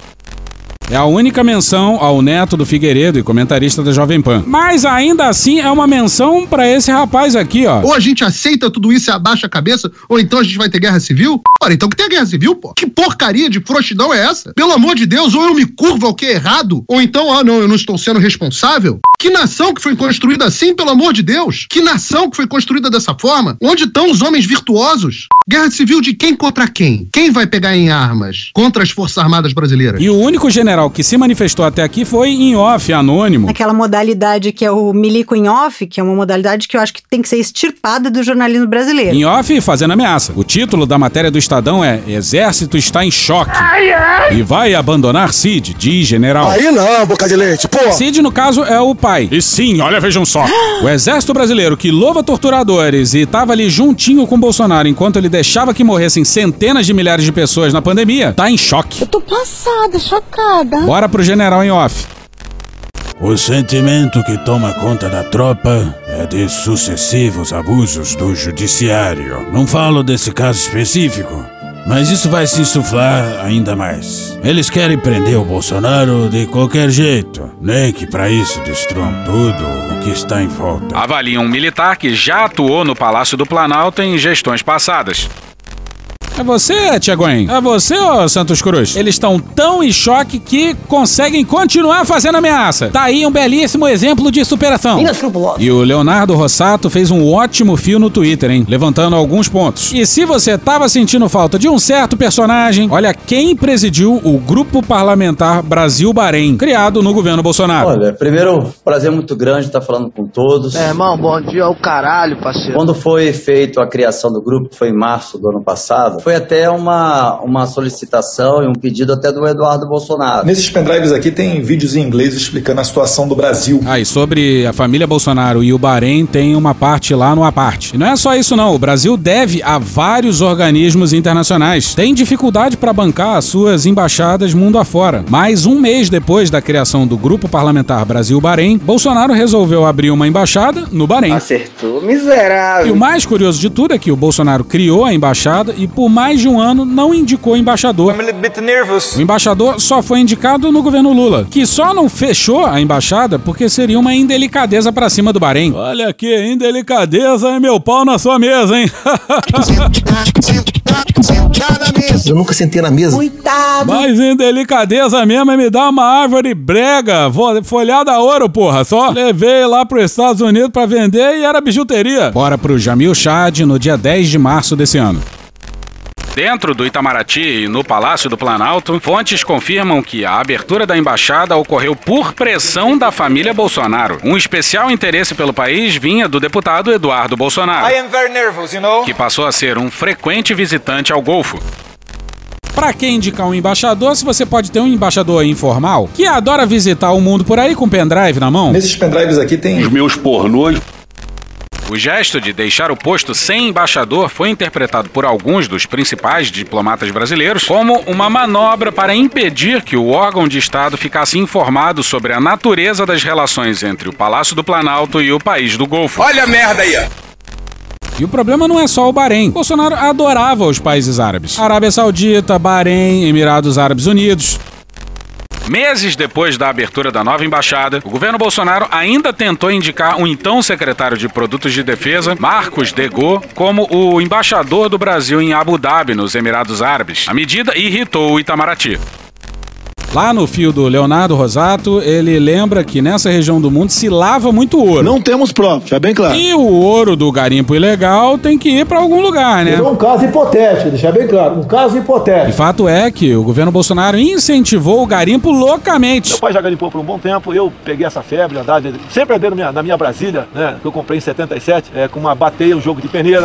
E o garimpo ilegal tá diretamente ligado ao financiamento do dia 8. Os dados demonstram um vínculo que, segundo eles, tem com os atos golpistas e umas manifestações de empresários e de empresários ainda ligados a garimpo ilegal. Mas cheguemos às conclusões. Acelera bem, acelera. Que quadra da história para as Forças Armadas, hein? Essa corrupção mesquinha de quem veste estrelas no ombro, temos muitos indícios de que houve militares da ativa, novamente, envolvidos no planejamento de um golpe de Estado. Agora, nesse momento, eles são um motivo de riso, de troça, de zombaria, escárnio, mofa, chacota. de... No principal canal de notícias do Brasil. Grande abraço, Guedinho. E nem é novidade, não, mas de sexta pra cá. É todo um novo paradigma de humilhação e é delicioso. delícia! E é assim que tem que ser mesmo. E voltamos a dizer, não tem hora melhor pra ir pra cima deles. E Pedro Daltro já diz isso há muito tempo. Eles não têm mais o poder de antigamente, não. Quem é que vai reconhecer a porra de um golpe, hein? Ninguém. Não tem que ter medo de mudar a forma de promoção dos oficiais ou de mudar o currículo das escolas militares. Alô, Luiz Inácio! Alô. E não é porque não deu certo com a Dilma que é pra gente nunca mais tentar, né? Bora! Que a gente vingue a Dilma. Não é hora de conciliar com os militares. E é absolutamente inacreditável que, depois do Flavinho Desmaio, Sou um cara de negócio. o Bolsonaro tenha repetido as mesmas práticas no Palácio do Planalto. Esse homem roubava dinheiro de funcionário fantasma, ensinou essas práticas aos filhos. O Bolsonaro sabia que ia ser escrutinizado. Então, para os seus desvios, ele se valeu de um bando de militares. Bora pro Vinícius Cacela no blog da Camila Bonfim no G1 no dia 15. Relatórios do Conselho de Controle de Atividades Financeiras, o COAF, apontam movimentações financeiras atípicas de ex-ajudantes de ordens do ex-presidente Jair Bolsonaro. Os valores chegam a quase 12 milhões de reais em um ano e meio. Mauro Barbosa Cid, braço direito de Bolsonaro na ajudança de ordens, responde por mais de metade do valor, 6,7 milhões. O meu ajudante de ordem, em especial o Cid, que eu tenho quatro, é um cara de confiança meu. Pois é, é a mesma coisa do Queiroz, a mesma. Isso aí não tava no inquérito, não. Isso aí é uma descoberta da CPI do dia 8. E a gente já disse que o Bolsonaro fez de tudo, absolutamente de tudo, pra ser preso. Eu fui o único chefe de Estado do mundo que foi na contramão do que se pregava tocante à pandemia. O único... Mas só agora. Brasil bagunça. Agora sim parece que ele foi longe demais. Porra. Bora pro Celso Rocha de Barros na Folha no dia 12. Mesmo assim, a revelação de que Jair é ladrão ajudaria a quebrar o transe em que esteve parte do público brasileiro nos últimos anos. Quando você mostrava aos bolsonaristas os cálculos de especialistas deixando claro que pelo menos 100 mil pessoas morreram durante a pandemia porque Bolsonaro se recusou a comprar vacinas, ouvia que pelo menos ele não é corrupto. Então tudo bem. Muita gente tolerou o seu golpismo porque achava que os movimentos das instituições para se defenderem de Jair eram jogadas do sistema contra um presidente que não roubava. O presidente é mal educado, ele fala palavrão. Mas eu não roubo! É mentira. Talvez agora esse transe acabe. Pois é, talvez, eis o pior, talvez. E a gente compartilha da responsabilidade jurídica do Celso. Barbareto. A responsabilidade jurídica me obriga a reconhecer que sempre é possível que Jair não seja ladrão. Filha da puta. O que nos leva a essa maravilhosa defesa do Valdemar, hein? Que falou nas redes sociais por dois minutos, mas não citou o escândalo recente. Pois é, vai ver o Valdemar. Pode ser até que soubesse, mas ele não estava tomando conhecimento. Sempre estaremos do seu lado. Muita gente não, não compreende que o Bolsonaro é um líder que veio para ficar. Bolsonaro não é uma pessoa, é de outro planeta. Bolsonaro, conte com o seu partido, conte com nossos eleitores da direita, que estão se aproximando cada vez mais do nosso partido. E, e queremos que você, com isso, continue sendo sempre a pessoa que você foi: honesto, competente e trabalhador. Valdemar da Costa Neto já foi condenado no mensalão, está citado, citado não, tá bastante avançado as citações dele no tocante à Lava Jato. Mas volta para a responsabilidade jurídica do Celso. Talvez os bolsonaristas tenham descoberto uma conspiração comunista e combinado que sempre que quisessem se referir ao complô, sem despertar suspeitas, diriam: roubamos joia, vamos vender tudo, kkk. Tomar no cu, cara. Talvez o general Lorena Cid tenha entendido errado o que queria dizer promoção de exportações. Paulo Guedes Tá enganando a rapaziada, Paulo Guedes. pode tê-lo tornado um adepto tão fanático do livre comércio que o general concluiu que o muambeiro é só a vanguarda do neoliberalismo. Muito bom, muito bom. Lembra daquele encontro de pessoas obtusas? Obtuso. Que recentemente virou episódio pelas bandas de cá com os generais Tomás e Etchegóin. Cheio de general, mas quem deu o recado verde-oliva foi o civil Nelson Jobim. O momento é difícil, porque nós estamos num momento político de disfuncionalidade. E essa disfuncionalidade atinge, inclusive, as, as decisões que possam ser tomadas pelo governo e pelo Poder Legislativo, pelo Executivo, em relação às finalidades das Forças Armadas. Precisamos estar atentos a tudo isso, porque há um equívoco, um grande equívoco da visão que tem alguns setores políticos brasileiros em relação à finalidade e às ações das Forças Armadas. Desconhecem por completo. E essa foi a mesma tática usada pelos malditos milicos para lidar com as últimas revelações, ou seja, usar civis para dar o recado. Aglomeração de idosos todos doentes. A gente nunca tinha ouvido falar o nome do tal do Almir Pazianotto. E Puderam também, né? O sujeito foi ministro do trabalho do Tancredo e do Sarney. Referência de velho. Referência de velho. Aí depois ele foi ministro do TST. Mas enfim, o Almir Pazianotto escreveu isso aqui no Twitter, ó. O general da Justiça Flávio Dino comete grave erro estratégico ao determinar a invasão da residência de general quatro estrelas por agentes da Polícia Federal. O senhor não é caralho nenhum pra tá se alterando e vindo falar merda pra mim. Pois é, né? Onde já se viu a polícia invadir a casa de um general? Eu não sou obrigada a escutar merda. A violência desnecessária atinge oficiais da ativa e da reserva. O comandante do exército foi ouvido e concordou? Nessas suas palavras que eu não tenho medo de ignorância. Pois é, e sim, avisaram na noite anterior ao general Tomás. E não, não era pra ter avisado porra nenhuma. Porra nenhuma, rapaz! E passemos ao segundo civil Pombo Correio de General. Sabe por que o ditador da toga, Alexandre de Moraes, comete todas essas injustiças? Primeiro, nós temos meia dúzia de generais de quatro estrelas que são covardes e frouxos. Generais! Covarde! Vão tudo tomar no... Calma. Não tô falando de golpe, não. Aham. Escute bem, não é o exército brasileiro, nem generais de duas, três estrelas, oficiais superiores, subalternos ou a tropa. Não, é meia dúzia de general de quatro estrelas que são frouxos, que podiam botar o pé na porta. De fadinha, vai mete o louco, perde a linha. Pé na porta, vai mete o louco, golpe militar. Escute isso, mantém um coronel, o Cid, preso há 100 dias, mais dois militares, o Max e o Cordeiro, por causa de um cartão de vacinação que não é para ficar preso um dia. Não pode! Esses caras estão presos por pura covardia de perseguição para tentar atingir Bolsonaro. E esses generais de quatro estrelas calados.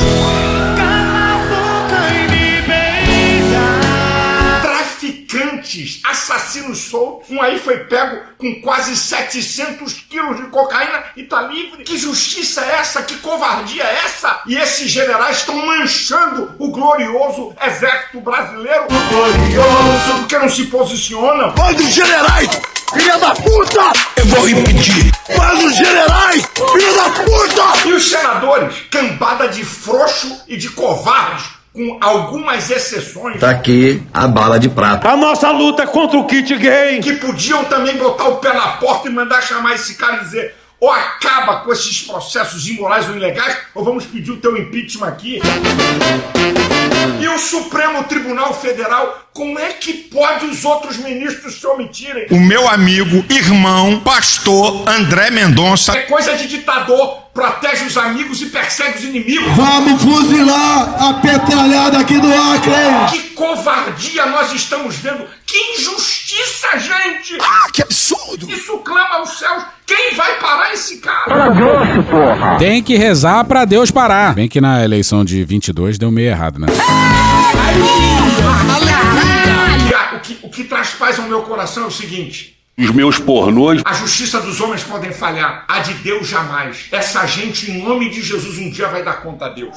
Então os céus se abriram e Deus disse: A começar por você, Malafaia. Porra. Deus tenha misericórdia do Brasil. Acorda, STF! Acorda, Senado! Acorda, militares! Acorda, vagabundo! Acorda! Não podemos ver tanta injustiça e maldade cometido por um homem. Que todo ditador é covarde, é injusto e é mau. Se esconde atrás do seu poder e da sua caneta. Cadê a sua caneta? Caneta azul. Deus tenha misericórdia do Brasil. Que Deus tenha misericórdia dessa nação. Pois é, o Malafaia tava. Bastante chateado. E o próprio Malafaia resumiu o que foi a sua fala conclamando o golpe. É narrativas imbecis, mentirosas e cretinas. Obrigado, Malafaia. E o nervosismo do Malafaia nos vídeos dele é de alguém que aprontou altas confusões no telefone presidencial e que sabe que a hora dele tá chegando. Por isso que ele implora isso aqui, ó. Alexandre de Moraes está jogando na lata do lixo a Constituição e o Estado Democrático de Direito. Esse cara tem que tomar um impeachment. Ficou nervoso. Ele tem que tomar um impeachment. Ele não é digno de estar no STF. Isso é uma vergonha. Estamos vendo, assistindo o que esse cara tem feito e as pessoas não têm direito a recorrer a nada porque tá tudo na mão dele, que é a última instância. Isso é uma vergonha. Isso é uma vergonha. Isso é uma afronta à democracia brasileira. Fica aqui o meu protesto e a minha indignação. É meu pau em sua mão. Deus, tem misericórdia. Em nome de Jesus, exerça a justiça diante de tanta injustiça. Mostra o teu poder a essa nação. Rapaz. Deus tenha misericórdia do Brasil. Então Deus disse: Porra, me deixa em paz aí, cara. Não aguento mais ouvir a porra da tua voz. E acabou, Malafaia. E a gente não sabe muito bem por que que a gente decidiu colocar a voz desse cara aí. Essa porra é maconha? É! E vamos pra nossa coluna jurídica. Os advogados dessa história são um entretenimento puro, hein? A gente disse que a gente ia voltar com o Acef. Não que a gente seja famoso por cumprir promessa e tal, mas aqui tá ele. Grandes merda ser advogado. Ele disse que não tinha comprado nada, né? Que não sabia de relógio nenhum e que ia se explicar ao vivo. Pois bem. Toma. Chegou ao meu conhecimento que esse relógio estava lá. Laudos, psi, la, é, laudos psi, é, de, psico, é... Eu tomei a decisão de comprar. Entendeu? Não. Foi solicitado. Comprasse. Comprei. Me diz quanto foi. Nesse momento eu não vou poder falar. E fiz chegar ao Brasil. Sim, pô, o inquérito já diz como ele entregou o Rolex pro Cid, que por sua vez entregou pro Crivellati, que por sua vez entregou pro Palácio, que por sua vez entregou pro TCU. Agora, se o senhor quiser perguntar detalhamento, olha, qual voo, que hora você entrou, para quem você deu. Só pensa naquilo. Como o relógio. Nesse momento eu não vou poder falar. É babaca pra caralho. Nesse momento eu não posso falar. Então cala a boca. Eu, Frederico Wassef, comprei o relógio, paguei com o dinheiro lícito que eu tenho a origem do dinheiro. Não foi Jair Bolsonaro, fui eu e eu assumo a responsabilidade. Não foi o Coronel Cid que falou: olha, Wassef, vai lá, me compra o relógio, traz. Traz pra mim, Marquinhos, traz pra mim. Pois é, mas foi exatamente isso. Exatamente isso. Tem os registros do telefone, caralho. Tem mensagem do Acef pro Cid quando ele posou no Brasil, dizendo: toquei solo agora. Eu fui, eu assumo, eu comprei. E isto era para atender uma determinação do Tribunal de Contas da União. Teu cu, isso aí, teu cu. E pra quem o TCU pediu a devolução das joias? Jair Messias Bolsonaro! E quem pagou esse Rolex fui eu, do meu dinheiro. Eu não fui fazer resgate. Com toda certeza. É a maior operação militar desde a guerra da Cisplatina. Infelizmente, ou felizmente, acho que é felizmente mesmo, a gente não tem a íntegra da coletiva do ACF. Mas a gente sabe que ele disse que a compra do Rolex, que ele disse nunca ter visto, foi um presente ao governo brasileiro.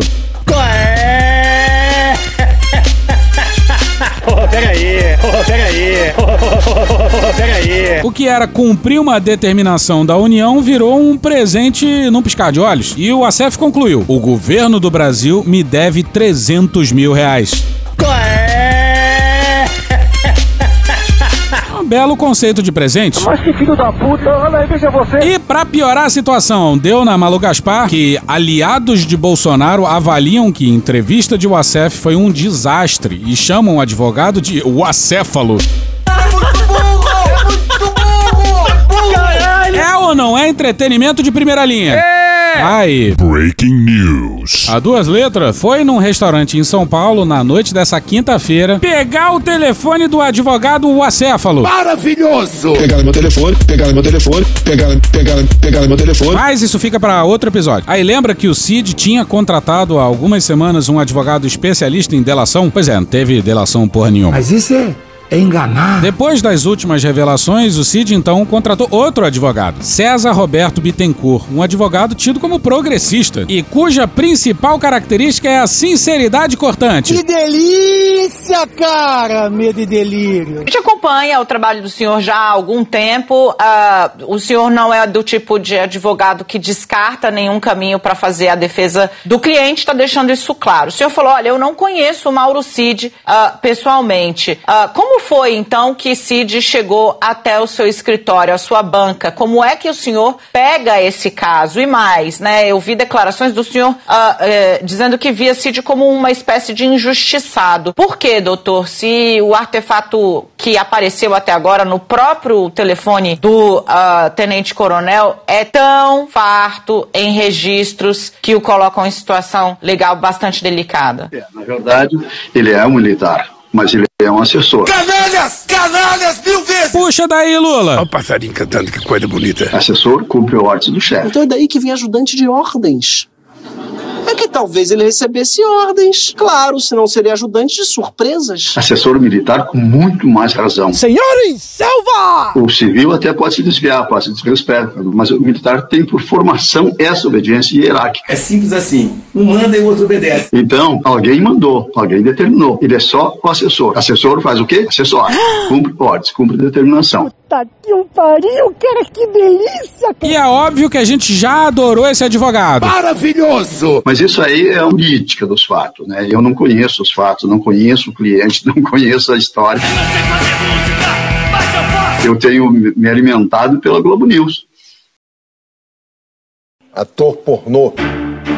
Advogados Malucos. Hoje no Discovery Channel.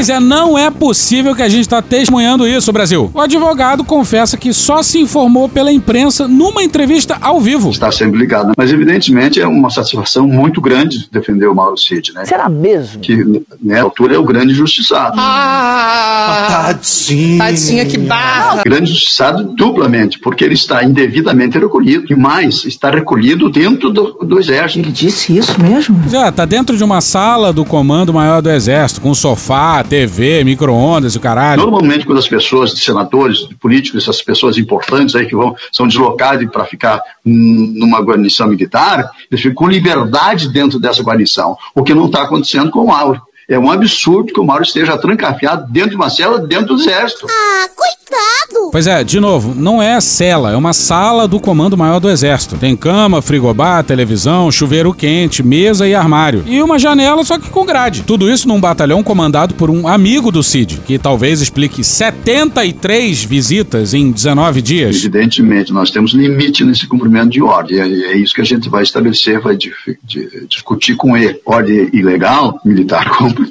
também. Não. Ordens absurdas não se cumprem. Isso. Ordem injusta, cumpre. Acho que não pode cumprir é ordem criminosa. Faz algum sentido para você isso? Pois bem. Olha só, é isso mesmo? O advogado do Olha a Faca resolveu fuder Bolsonaro e o exército brasileiro, é isso mesmo? Não, pera aí, tá bom demais para ser verdade isso aí daí. E por falar em bom demais para ser verdade, a Justiça Federal de São Paulo, para onde o inquérito tinha sido enviado, mandou de volta pro STF. O Supremo é um partido político comunista. E o relator sorteado foi o quem será? Quem será? Mas quem será? quem será? Um sujeito lombrosiano. Pois é, o Xandão. Deus é bom demais, hein? É nós que voa, porra. Alô, Forças Armadas, vocês fizeram um podcast muito feliz nesse agosto de 2023. Obrigado! E ó, pra informação de vocês, a gente só volta na semana que vem, hein? Essa semana, excepcionalmente, vai ser um episódio só. Porra, galera, o episódio normal era pra ter, sei lá, meia hora. Esse episódio aqui tem mais de uma hora e meia, porra! Calma, vocês estão de cabeça quente.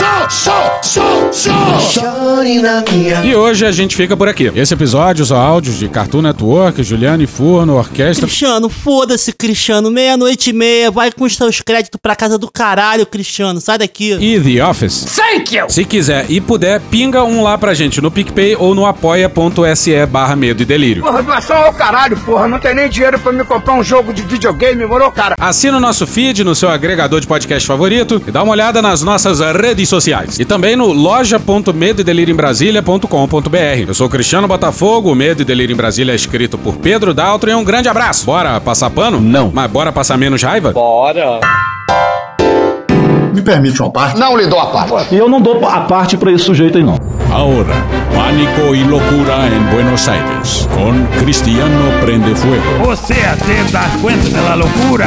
Bueno, Os argentinos foram ontem às urnas para votar nas sui generis primárias abertas, simultâneas obrigatórias, que são primárias, eram primárias partidárias para definir entre vários pré-candidatos, mas que no sistema argentino são eleições obrigatórias para a totalidade do eleitorado. Bizarro. 97% das urnas foram apuradas e, como você disse, o resultado foi uma surpresa, porque Javier Milei, economista ultra mega neoliberal, Você não é um economista sério. Você é um tecnocrata. e ex-instrutor de Kama Sutra, segundo ele próprio, Olha só! do partido A Liberdade Avança, Tá falando sério? ficou em primeiro lugar ao conseguir 30,06% dos votos. Puta que pariu! Ensino, exemplo. Jair! Pelo amor de Deus. Milley, que em seus discursos pronuncia palavrões a granel Porra! Merda! Puta que eu pariu! Putaria! e que seduz com seu estilo tanto os jovens das favelas como os jovens das elites, é a favor da venda de órgãos e numa entrevista disse que não descarta a venda de crianças. Caralho! Ele usa parapsicólogos para entrar em contato com o seu cão falecido. É o quê? Eu vou repetir. Ele usa parapsicólogos para entrar em contato com o seu cão falecido. Eu vou repetir mais uma vez. Ele usa parapsicólogos para entrar em contato com o seu cão falecido. Que porra é essa, Batata? Que lhe passa conselhos do além, segundo uma biografia não autorizada e vários ex-aliados. Em segundo lugar, com 28,7%, está Patrícia Burch, que é da ala da direita da coalizão de centro-direita Juntos por el Cambio. Olha o tamanho da merda. Burrich, que na juventude foi do peronista grupo guerrilheiro Montoneiros de esquerda, décadas depois virou neoliberal. Podem escrever isso e me cobrem. Em terceiro lugar, com 27,4%, ficou o candidato governista Sérgio Massa, o ministro da Economia, que é da direita peronista. O peronismo, esse sui generis movimento que aglutina direita, esquerda, centro, tudo na mesma coisa. Que beleza. Que maravilha. Os analistas econômicos preveem que o dólar, que esteve em disparada nas últimas semanas, poderá disparar agora muito mais a partir de hoje, porque as propostas econômicas de Milley assustam o empresariado, tal como sua determinação em fechar o Banco Central, eliminar o peso, que é a moeda nacional, e impor o dólar como moeda nacional. Os economistas neoliberais tradicionais afirmam que as propostas do ultra mega neoliberal Milley são delirantes. Foto del Estado que tenemos hoy. Turismo y deporte, afuera. Ministerio de Cultura, afuera. Ministerio de Ambiente y Desarrollo Sostenible, afuera. Ministerio de las Mujeres y Género y Diversidad, afuera. Ministerio de Obras Públicas, afuera. Ministerio de Ciencia y Tecnología e Innovación, afuera. Ministerio de Trabajo, Empleo y Seguridad Social, afuera. Ministerio de Educación, adoctrinamiento, adoctrinamiento, adoctrinamiento, adoctrinamiento, afuera. Ministerio de Transporte, afuera. Ministerio de Salud, afuera. Ministerio de Salud, afuera. Caralho. Ministerio de Desarrollo Social, afuera. Se acabó el curro de la política. Mas a mamata acabou. Acabou a mamata. Bolsonaro acabó con la mamata. ¡Viva la libertad, carajo! ¡Viva la libertad, carajo! ¡La puta que me parió! Diz aí, Paulinho Cogos. Pois chore sim, Argentina, porque tá cheio de comunista e socialista e democrata. A solução é o Milei. Tomar no cu, cara. Olá, prezado Javier Milei, Jair Bolsonaro. Temos muita coisa em comum. A começar que nós queremos o bem dos nossos países. Que fofo! Nós defendemos a família, a propriedade privada, o livre mercado, a liberdade de expressão, o legítimo direito à defesa. E queremos, sim, ser grandes à altura do nosso território e da nossa população. Assim sendo, nesse momento, eu te desejo muito boa sorte aí na Argentina. E se Deus quiser, irei visitá-lo brevemente. Um abraço mais uma vez. Felicidade a todos os hermanos argentinos. ¿Y con China? Yo no haría negocios con China. Pero es el segundo socio comercial de la Argentina, palo a palo con Brasil. Si rompemos relaciones con China sería una tragedia macroeconómica, Javier. No, es falso que sería una tragedia macroeconómica. Podríamos tra- hacer transacciones con, con el lado civilizado de la vida. ¿Cuál es el lado civilizado de la vida? Occidente. E o sea, yo, digamos, no, no hago transacciones con comunistas. Aunque sea la segunda superpotencia mundial. No me importa. Se isso faz de nós um páreo internacional, então que sejamos esse páreo. Muito forte hoje o discurso de culpar não só os erros aí do governo Fernandes, a decepção dos argentinos com a economia, como também o FMI. Que eu ouvi mais cedo de um assessor graduado do presidente Lula foi o seguinte: olha, o FMI foi muito brando com o Macri, muito duro com o Fernandes, inclusive draconiano, né? Nessa nesse último negociação do último acordo, que acabou levando a, um- a uma ruptura, a um racha no peronismo. A divisão entre a ala do presidente Fernandes e da vice-presidente Cristina Kirchner. Quem é que ganhou com essa divisão foi o outsider Javier Milei, que agora sai como favorito para a eleição presidencial de outubro. Acabou? Não. Esse tipo de perspectiva, esse tipo de perfil ainda continua tendo. é, o Trump utilizou, estudou isso sistematicamente, utilizou. O Bolsonaro intuitivamente também utilizou esse tipo de perfil, mas eu creio que a extrema-direita continuará. É muito sensível e suscetível, eu diria, a esse tipo de líder. Vamos esperar, abre-se uma nova etapa né, é, na política brasileira com essa derrocada, digamos assim, moral do bolsonarismo, mas as condições psicológicas, políticas, sociais para a existência de uma extrema-direita continuam a existir. Puta que pariu! Acabou? Não. Rádio Pan-Americana S.A. Jovem Pan 1. O fato é, um ministro da Justiça recebeu um documento dizendo em quais locais o Lula no Nordeste teve mais votos. Aí estão se investigando quem foi que pediu esse, esse documento, etc, etc. A primeira pergunta que eu faço é: isso é estranho pra vocês? O que, que um ministro da Justiça tem a ver com o desempenho eleitoral do primeiro turno? Nada, absolutamente nada. Nada, absolutamente nada. Segundo, é visível por dados estatísticos, se você for olhar as operações operações da Polícia Rodoviária Federal no segundo turno, em que eles focaram o estado da Bahia. O Nordeste teve um número de operações absurdamente maior do que qualquer outra região. Por qual razão isso? Vocês estão discutindo aqui a questão processual, eu acho extremamente válido discutir a questão processual, mas nós tivemos, e isso está muito claro, uma questão de tentativa de golpe de Estado. Tentativa de golpe de Estado. Tentativa de golpe de Estado. E eu afirmo isso aqui. Nós tivemos uma tentativa. Canalhas! Desça daí, seu corno, desça daí. Acabou? Não. Mesmo que Bolsonaro se inviabilize como nome da extrema-direita, tem um pulso de morte que não deixou de existir e que está em busca de quem o conduza como força política. As Forças Armadas seguem dispostas a apoiar quem quer que apareça para ser esse líder. É hora de aproveitar, sim, essa fragilidade e ir tirando os militares do poder, de vez. Acabou? Não. Lembra que eu disse lá atrás que ia falar sobre o Bahrein? Ó, tá aí. Diz aí, Bilenque. A relação da família Bolsonaro com as monarquias absolutistas, fundamentalistas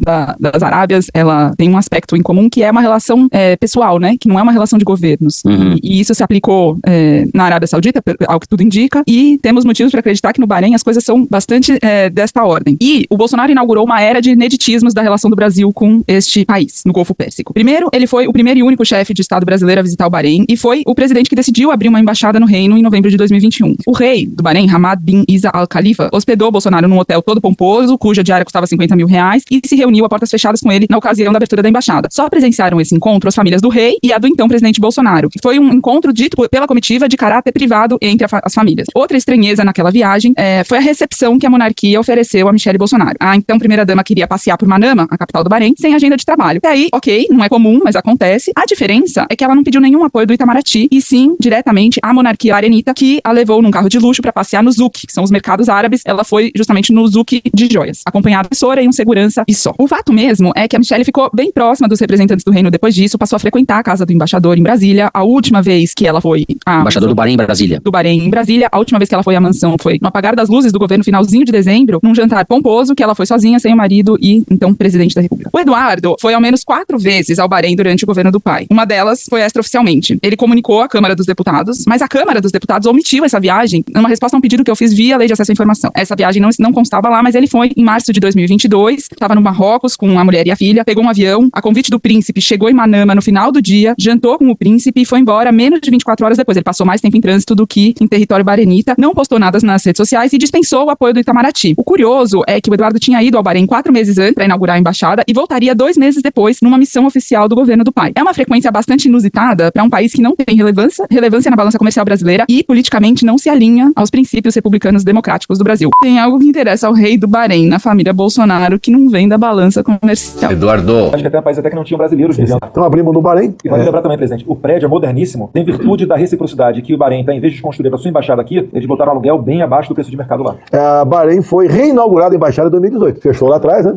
Eu não sei o motivo aqui, mas é, tinha uns governos aqui que é ligado à esquerda, não queriam saber da liberdade é, é, econômica, nada. Então a, fechou e agora reabriu no governo Temer e agora nós inauguramos a nossa lá no, lá no Bahrein. Vale lembrar também que alguns criticam, presidente, que, é, que não são democracias. Vale lembrar que esses países são monarquias, tradicionalmente monarquias, e sempre sinalizando para uma abertura.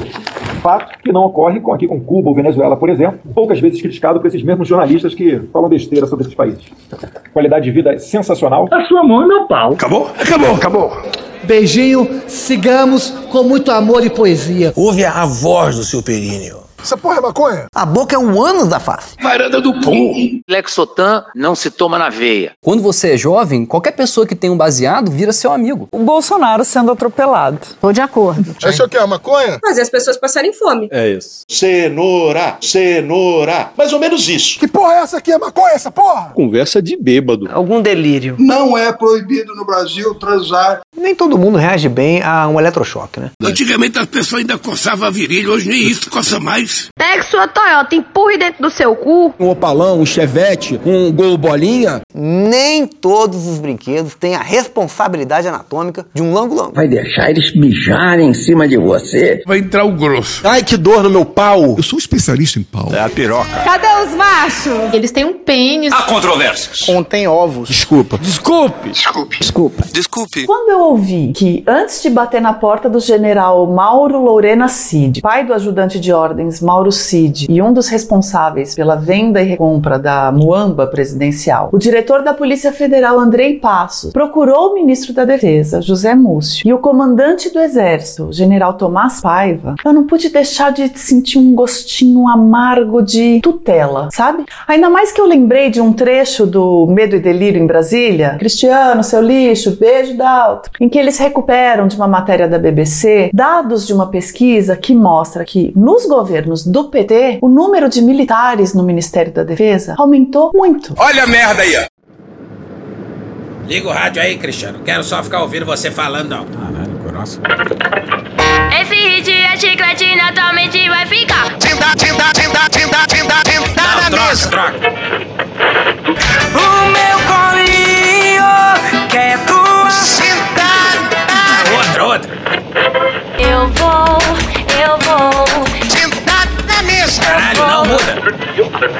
Agora vai tintar. Caralho, Paulo Sérgio tá em tudo quanto é lugar.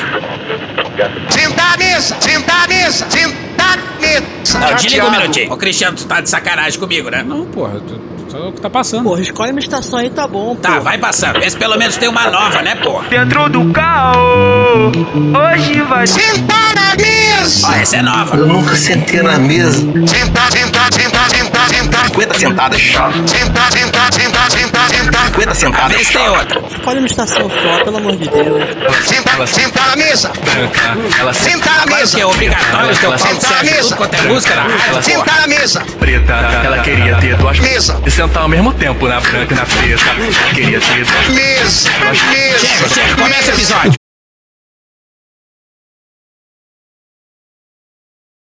Acorda, vagabundo! Acorda! Acorda!